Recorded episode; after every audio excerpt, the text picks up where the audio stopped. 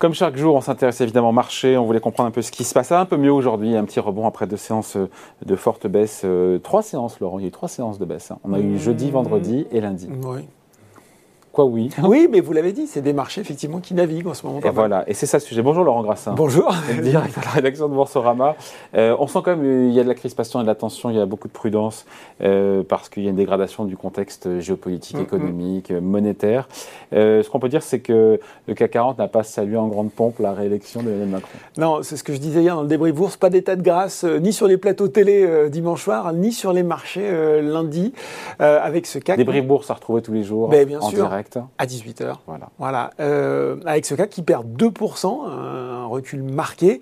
Euh, c'était hier, ça. C'était hier, pas mal de valeurs attaquées.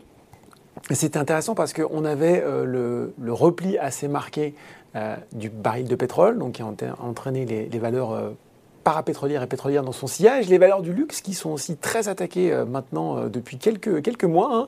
et puis l'euro, l'euro euh, qui lui aussi faiblit face au dollar, il était hier à 1 dollar 0,704. Bon, donc il n'y avait rien à voir avec entre Macron et la baisse des boursiers. Non, non, non, non. le, vrai sujet est ailleurs et ça avait commencé sur les marchés asiatiques le matin avec ce recul de l'indice chinois, le CSI 300, 4,9% Hein. on était sur un, des plus forts reculs depuis avril 2020. Et ce qui est à l'origine de ce recul, eh bien, c'est quelque chose qui finalement euh, jusqu'à jusqu'à peu de temps, était relativement peu traité par les médias qui étaient davantage sur la crise en Ukraine et, sur l'élection présidentielle française, c'est euh, la flambée de Covid-19 en Chine. Et la stratégie zéro Covid de Pékin. Et la stratégie zéro Covid de, de, Pékin. Les, les 25 euh, millions de personnes qui sont confinées à Shanghai dans, un, dans, un, dans une, une rigueur qui est absolument hallucinante. Je ne sais pas si vous avez vu ces vidéos de, de gens qui filment, les gens qui hurlent aux fenêtres parce qu'ils ne peuvent pas sortir de chez eux ou ceux qui essayent de s'enfuir. Enfin, c'est assez, assez dingue.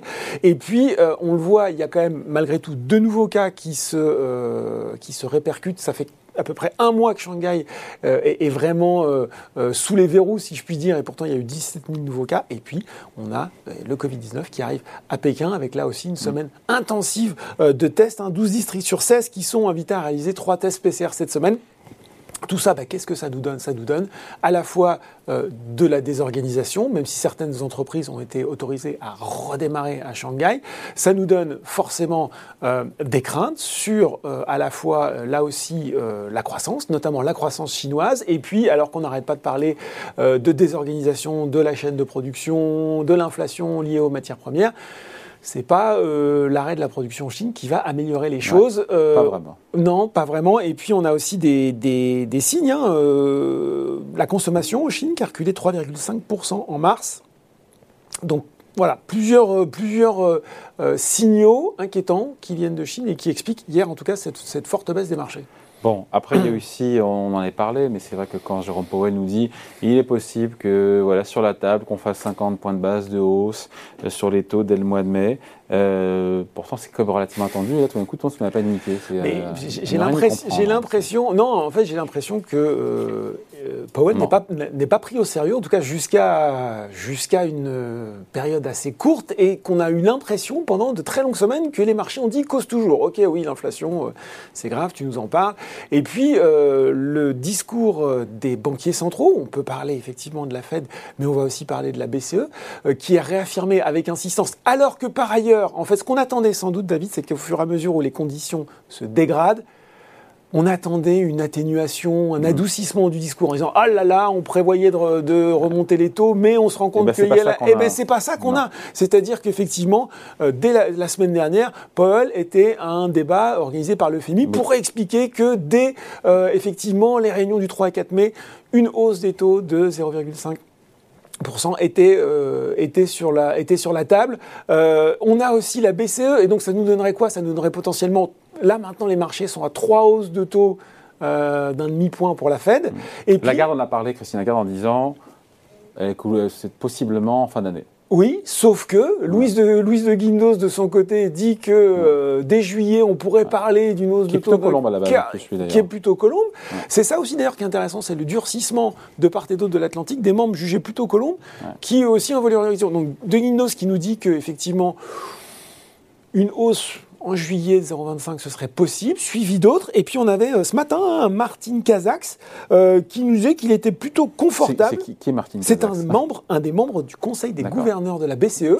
Mais ce qui est intéressant, c'est que lui aussi venait apporter sa pierre à l'édifice en disant qu'il était plutôt confortable avec cette anticipation des marchés de trois hausses de taux d'un quart de point pour la BCE d'ici décembre. je ne sais pas si vous vous rendez compte, David, alors que les signaux sont quand même en train de virer, on va dire, au orange dans pas mal de paramètres de l'économie, les banques centrales, pour le coup, restent sur leur position, et ça aussi, ça fait mal au marché. Pourtant, quand on regarde les rendements obligataires, on a une flambée des taux, mhm. sauf depuis euh, ben là, quelques heures où ça a semblé un petit peu se, détendre gentiment. Bah oui, parce que là aussi, il y a, à, la, fois, il y a eu hier ce flight to quality, c'est-à-dire que puisque ça va mal, on va acheter du dollar et on va acheter des obligations d'État américaines. Donc ça, et ça, en fait baisser Et ça en fait baisser le rendement. Et puis, il y a toujours cette question que les marchés se disent que si ça vire vraiment mauvais, bah, les banques centrales vont être obligées de mettre de l'eau dans leur vin. Ça va être très intéressant. Enfin, intéressant, oui, c'est une façon de voir les choses. Ce mmh. qui va se passer dans les mois à suivre, parce que est-ce qu'on va maintenir cette position très très stricte des banques centrales, alors que les marchés attendent clairement qu'elles fassent un geste dans les semaines qui viennent? Quand on met tout ça bout à bout, ça donne des perspectives de croissance qui sont un petit peu euh, rabougries, pour reprendre le terme qui est cher à notre président réélu. Bah oui, on a eu la Banque mondiale qui a parlé, il y a eu le FMI le 19 avril. Hein. Cette fois-ci, on est désormais. Alors, ça reste, ça reste pas mal. On est passé de 4,4% selon les estimations de janvier 2022 pour la croissance mondiale à 3,6%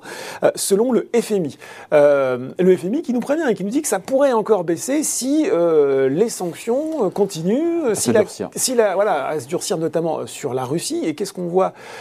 On va ajouter ce contexte géopolitique. Il n'y a pas besoin de s'étendre trop longtemps dessus, mais on a quand même deux euh, représentants américains à Kiev, ce qui est quand même un signal extrêmement fort. Hein, secrétaire d'État, le secrétaire à la défense, qui explique que l'Ukraine peut gagner la guerre si elle a euh, les équipements adéquats, et on sent bien qu'ils ont envie de les lui donner. Et ce matin, on avait Sergei Lavrov, le euh, chef de la Pneumoris, qui disait le risque d'une troisième guerre mondiale, rien que ça, est grave, il est réel, on ne peut pas le sous-estimer. Alors, on voit bien tout le côté un tox, un fox, ce que vous voulez, ce qu'il y a là-dedans, mais c'est sûr que ça ne va pas amener de la sérénité sur les marchés et euh, notamment sur les marchés de matières premières à court terme. Et on en manque de la sérénité. Mm. Comment est-ce qu'on fait pour se rassurer un petit peu Encore une fois, je ne vais pas finir nécessairement sur une note positive, euh, Laurent, mais voilà, pour se rassurer un petit peu, pour dire quoi que les autorités monétaires chinoises euh, semble vouloir faire l'effort pour soutenir l'économie. Ce matin, c'est un, peu ce qui, c'est un peu ce qui portait d'ailleurs. Même si on se rend compte que là aussi, la, Chine, contrairement à peut-être ce qu'elle a fait les, autres fois, va pas faire un tous azimut. Elle va faire euh, des soutiens euh, ciblés. Effectivement, vous l'avez dit, ce matin, il y a eu des annonces.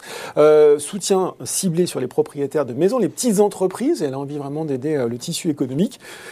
L'assouplissement des exigences en matière de réserve de change, là aussi c'est dans le but de, ralentir la dépréciation du yuan. elles vont passer de 9 à 8 Donc on peut estimer qu'en euh, en Chine, on sait très bien que les autorités sont quand même attentives là aussi euh, à l'économie euh, et qu'elles vont faire le nécessaire pour que tout se barre pas en cacahuète, si vous me pardonnez l'expression.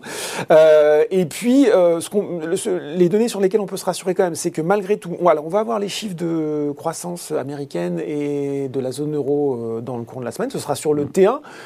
On verra des. bon, on est dans le rétroviseur, on verra comment ça s'est passé. On est aussi dans le rétroviseur, mais quand même, pour le moment, les chiffres trimestriels qui ont été publiés par les entreprises sont plutôt bons. Hein, euh, là aussi, c'est quand même une première, un début d'année qui est plutôt assez remarquable. Euh, et puis, on a, euh, au niveau indicateur statistique, encore des signaux de confiance, notamment en France, qui sont plutôt optimistes sur euh, la confiance des consommateurs, sur la confiance mm. des entreprises aussi. Une croissance abaissée, pas encore au tapis, voilà. Euh, et puis euh, quand même un marché qui ne va pas monter de façon uniforme, qui va rester volatile. Euh, je ne sais plus qui disait que voilà, on n'allait plus pouvoir tout acheter maintenant euh, sur les indices. Il allait falloir euh, faire son choix. C'est forcément un marché plus compliqué pour l'investisseur. Exactement. Merci mm. beaucoup. Explication signée Laurent Grassin. Merci David. Directeur de la rédaction de Boursa. Merci.